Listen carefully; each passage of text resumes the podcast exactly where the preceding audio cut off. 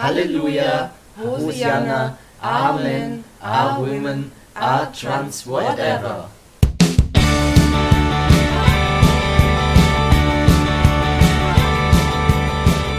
Hallo Leute, hier ist wieder der Jan aus dem Studio 3 in Saarbrücken. Diesmal ein Außeneinsatz. Ich bin zu Gast bei Schwestern der perpetuellen Indulgenz. Was es damit auf sich hat, das werden wir in dieser Sendung behandeln. Ich habe meinen Co-Moderator dabei, den Jens. Hallo Jens. Hallo Jan, hallo Schwestern, hallo Leute da draußen. Ja, ich denke, stellt euch einfach mal vor, weil ihr habt, ihr habt Schwesternamen, die ich mir einfach nicht merken kann. Ja, mein Name ist Schwester Belladonna Maria Mariposa. Mein Name ist äh, Postulantin Rubina Excessa mit einem Herz aus Marzipan. Ja, und mein Name ist Schwester Jessica Fulminatrix Indomitabilis, Venetus Regina Noctis. Ich denke mal, die Hörer werden jetzt ähnlich rätselhaft da sitzen wie wir. Jetzt machen wir am besten nochmal eine zweite Runde und ihr könnt ja kurz die Namen für uns Nicht-Lateiner nochmal übersetzen. Ja, Belladonna ist italienisch und heißt die schöne Frau. Ich bin aber auch benannt nach der Tollkirsche, Atropa Belladonna. Maria ist klar, Mariposa ist spanisch und heißt Schmetterling. Rubina, da, das war, bin ich einfach so drauf gekommen. Hat mir gefallen. Exzessa, weil, ja, vielleicht Charakterzüge beschreiben, wenn man was macht, dann exzessiv, keine Ahnung. Und mit einem Herz aus Marzipan, das ist eigentlich, weil ich, ich komme so ein bisschen aus einer, äh, sagen wir, mein, mein sozialkommunikatives Umfeld ist die Gothic-Szene und also wenn ich weggehe und so und ähm, mit einem Herz aus Marzipan ist sozusagen eine Liedzeile aus einem äh, aus einem Lied bei einer Lieblingsband und ich habe so gedacht, da kann ich das noch ein bisschen in meine Schwesternarbeit einfließen lassen. Gut, mein Name ist ein wenig komplizierter, also Jessica ist halt normal. Fulminatrix heißt übersetzt, also frei übersetzt, Blitzschleuderin oder blitzschleudernd. Äh, Indomitabilis heißt unbezähmbar. Venetus ist die lateinische Bezeichnung für blau oder blaue. Regina ist halt die lateinische Bezeichnung für Königin und Noctis ist die lateinische Bezeichnung für Nacht. Frei übersetzt heißt das Jessica, die blaue, unbezähmbare, blitzschleudernde Königin der Nacht. Opernfans werden wahrscheinlich gleich an die Königin der Nacht denken, weil das sind ja auch die Attribute, die ihr zugeschrieben werden. Schaut man im Lexikon nach, dann findet man ja für euren Ordensnamen Übersetzungen wie ewige Duldung oder immerwährender Ablass. Okay, erstmal ganz spannend die Vorstellungsrunde.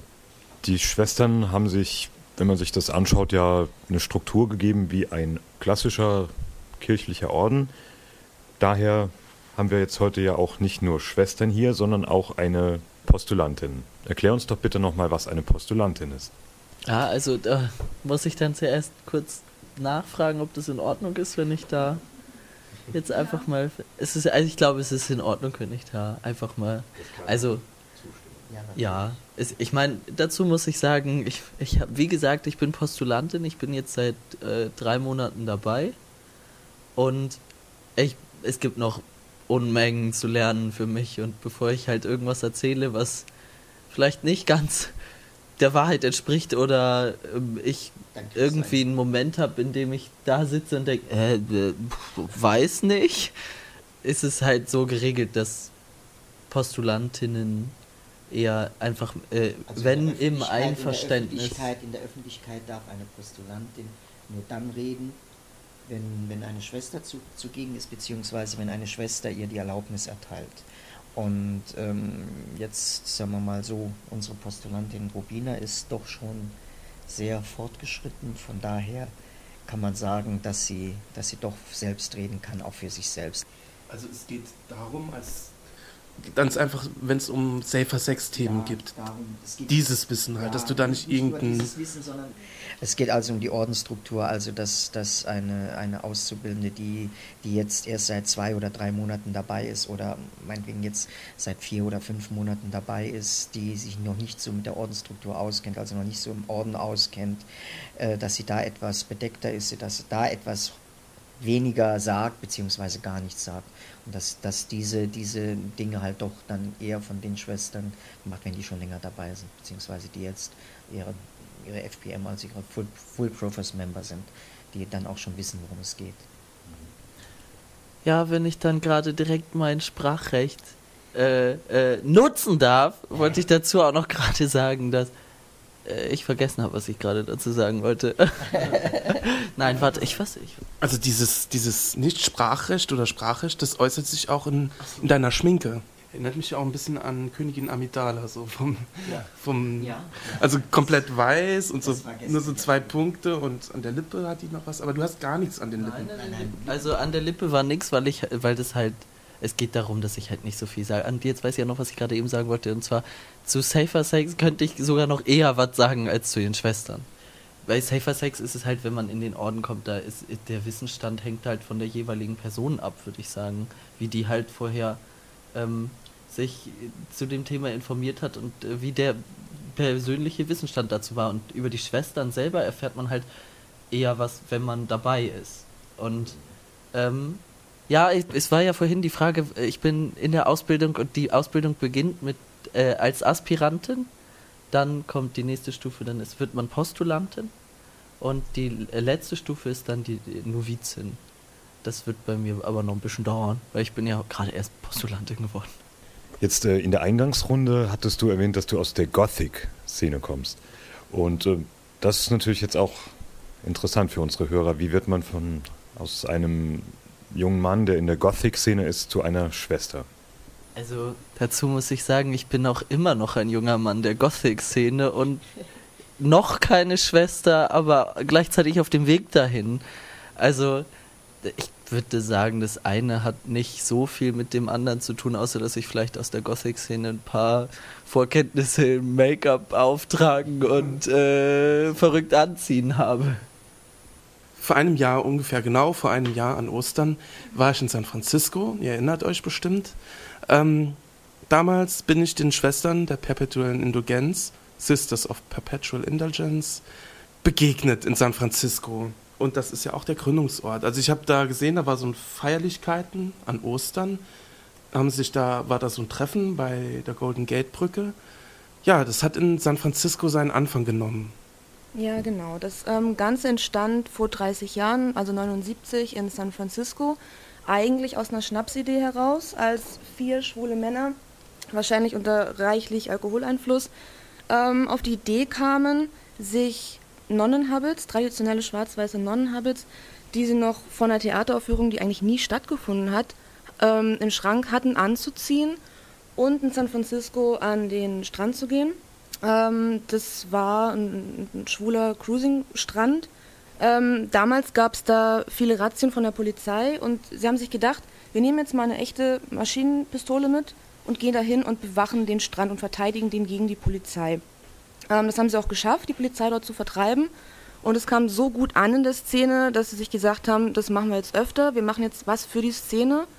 Und ähm, sie haben angefangen, Charity-Events zu machen, bis dann 81 ähm, HIV und AIDS aufkam und sie sich darauf spezialisiert haben, Gelder zu sammeln, speziell dafür für Leute, die an HIV erkrankt waren, um die Arztrechnungen bezahlen zu können.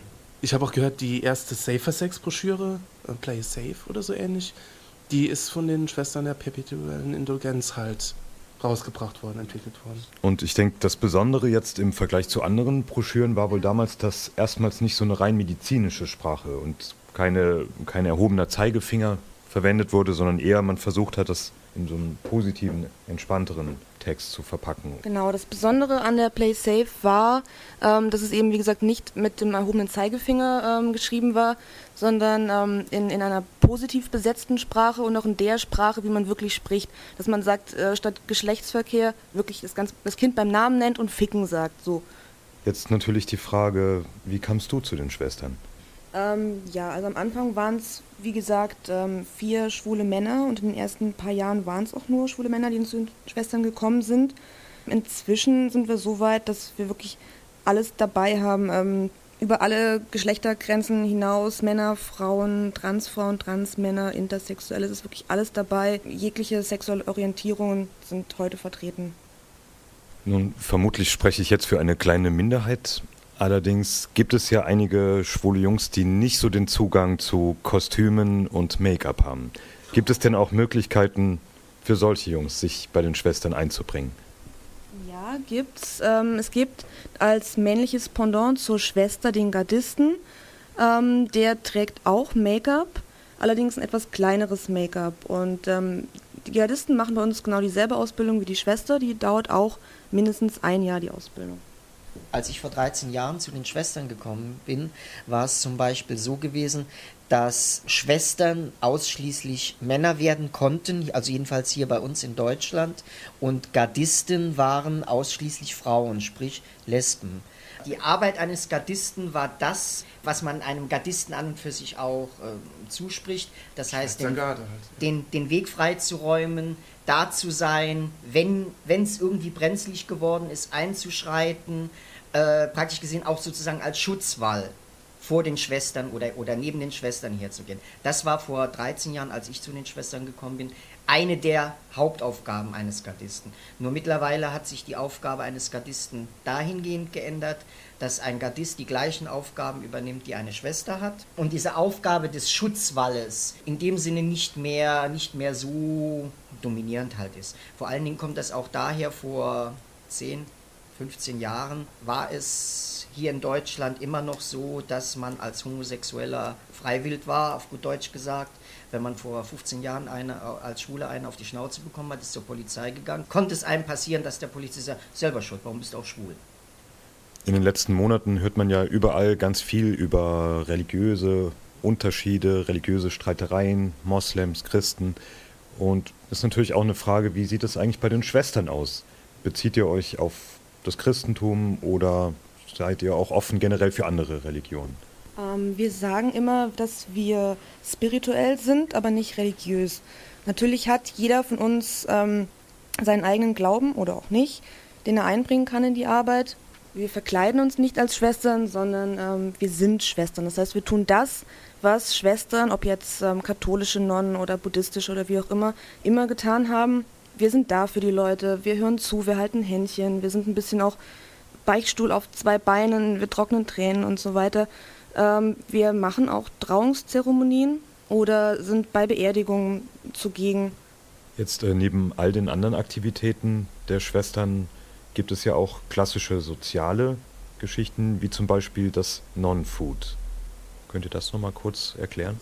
Ja, Non-Food war bei uns in Berlin ähm, eine Eigenveranstaltung, die, ähm, ich glaube, ein anderthalbes Jahr lief. Das war was, ähm, wir hatten, es gibt dort von der, von der AIDS-Hilfe das Café Positiv.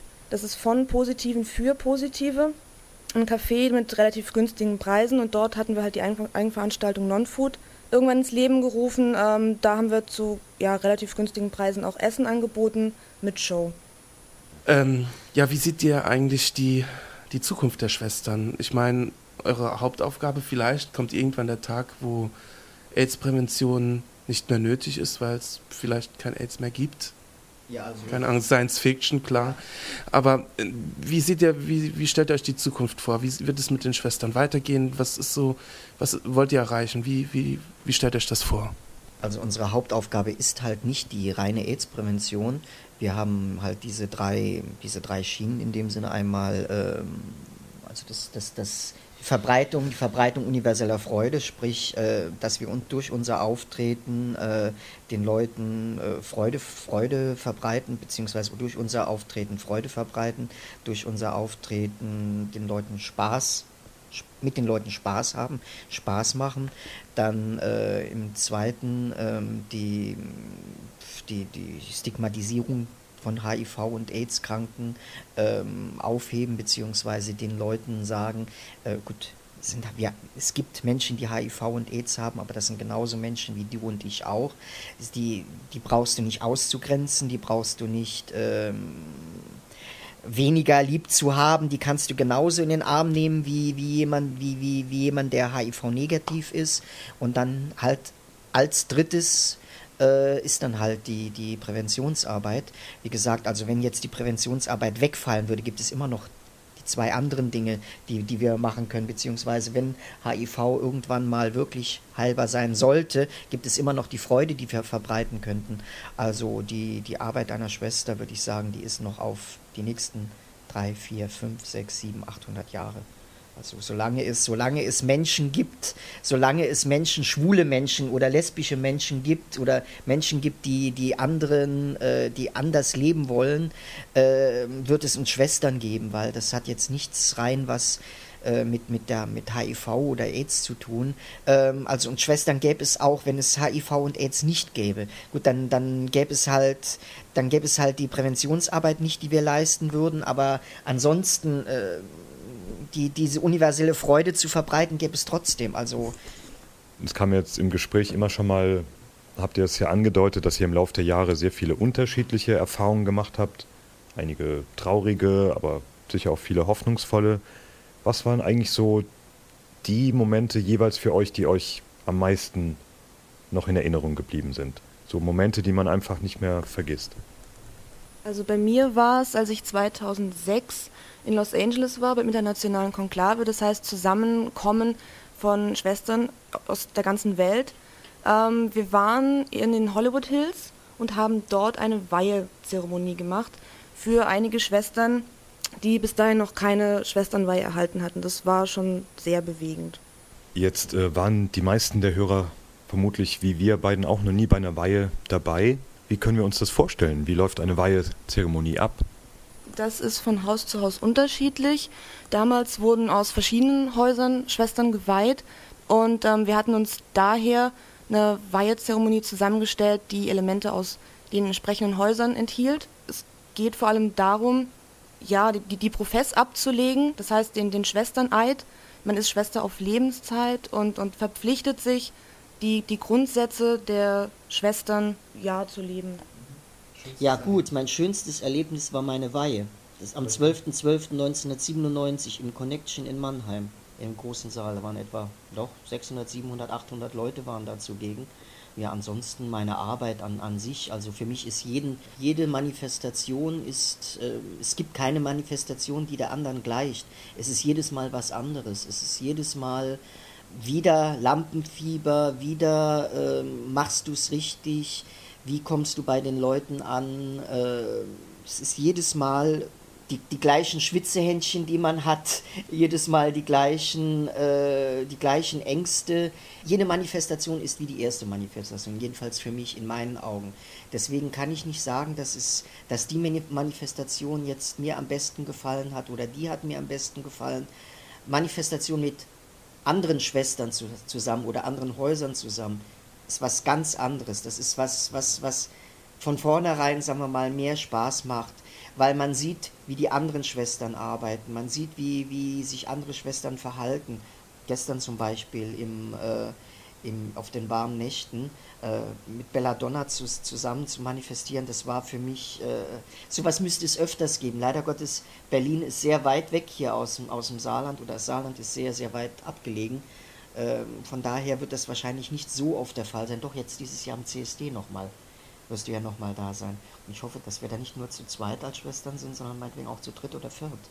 Weil je mehr Schwestern zusammen sind, desto mehr Spaß macht es, desto mehr, mehr Freude kann man auch verbreiten. Vor allen Dingen, man wird auch von den, von den Gästen oder von den anderen Leuten anders wahrgenommen äh, als Schwester. Wenn man alleine unterwegs ist, man wird gesehen, man wird belächelt, äh, man wird manchmal auch angelacht, manchmal wird man auch ausgelacht, aber ich muss ganz ehrlich sagen, dass das bleibt nicht aus. Nur wenn man jetzt zu zweit oder zu dritt oder zu viert unterwegs ist, wird man als Gruppe wahrgenommen, wird man anders, anders wahrgenommen wie jetzt als, als Einzelperson. Ich hoffe auch, dass auch jetzt mit dem Podcast vielleicht ein paar Leute dann auch was damit anzufangen wissen, wenn sie euch sehen. Ich meine, das hat ja auch nichts mit Drag Queens zu Nein, tun. gar nichts. Äh, Also Drag Queens sind ja da eher so Also wir haben inhaltslos. weder was, weder was mit Drag Queens zu tun, noch haben wir etwas mit äh, Travestie zu tun, noch haben wir irgendetwas mit Karneval oder sonst was zu tun. Ähm, unser, unser Outfit, sprich unser Habit, ist halt äh, unsere An Arbeitskleidung in dem Sinne. Also wenn wir als Schwestern unterwegs sind, damit wir erkannt werden, das ist ein, einer der Gründe, dass wir erkannt werden, Dann ähm, das, wie gesagt, das weiße Gesicht, das weiße Gesicht soll halt den Tod symbolisieren, den HIV und AIDS immer noch präsentiert und diese farbigen Akzente, sprich diese farbige, das, die farbige Malerei, die dann auf, dieses, auf diese weiße Grundierung draufkommt, äh, soll die Lebensfreude darstellen, soll äh, darstellen, äh, habt keine Angst, lebt, lebt euer Leben, äh, seid froh, seid glücklich, äh, seid froh, dass ihr da seid. Ja. Ich weiß nicht, ob ihr das schon mal gesehen habt. Weiß geschminkte Gesichter, ähm, bunte äh, Muster um die Augen, grün, rot und so weiter. Ich mache euch auch ein Bild in den Podcast, dass ihr das mal sehen könnt, wie das aussieht. Ja, das war's dann mal wieder aus dem Studio 3. Ich wünsche euch, wir wünschen euch alles Gute. Bis nächste Woche. Ganz nach dem Motto Halleluja, Hosianna, Amen, A Women, A Trans, whatever.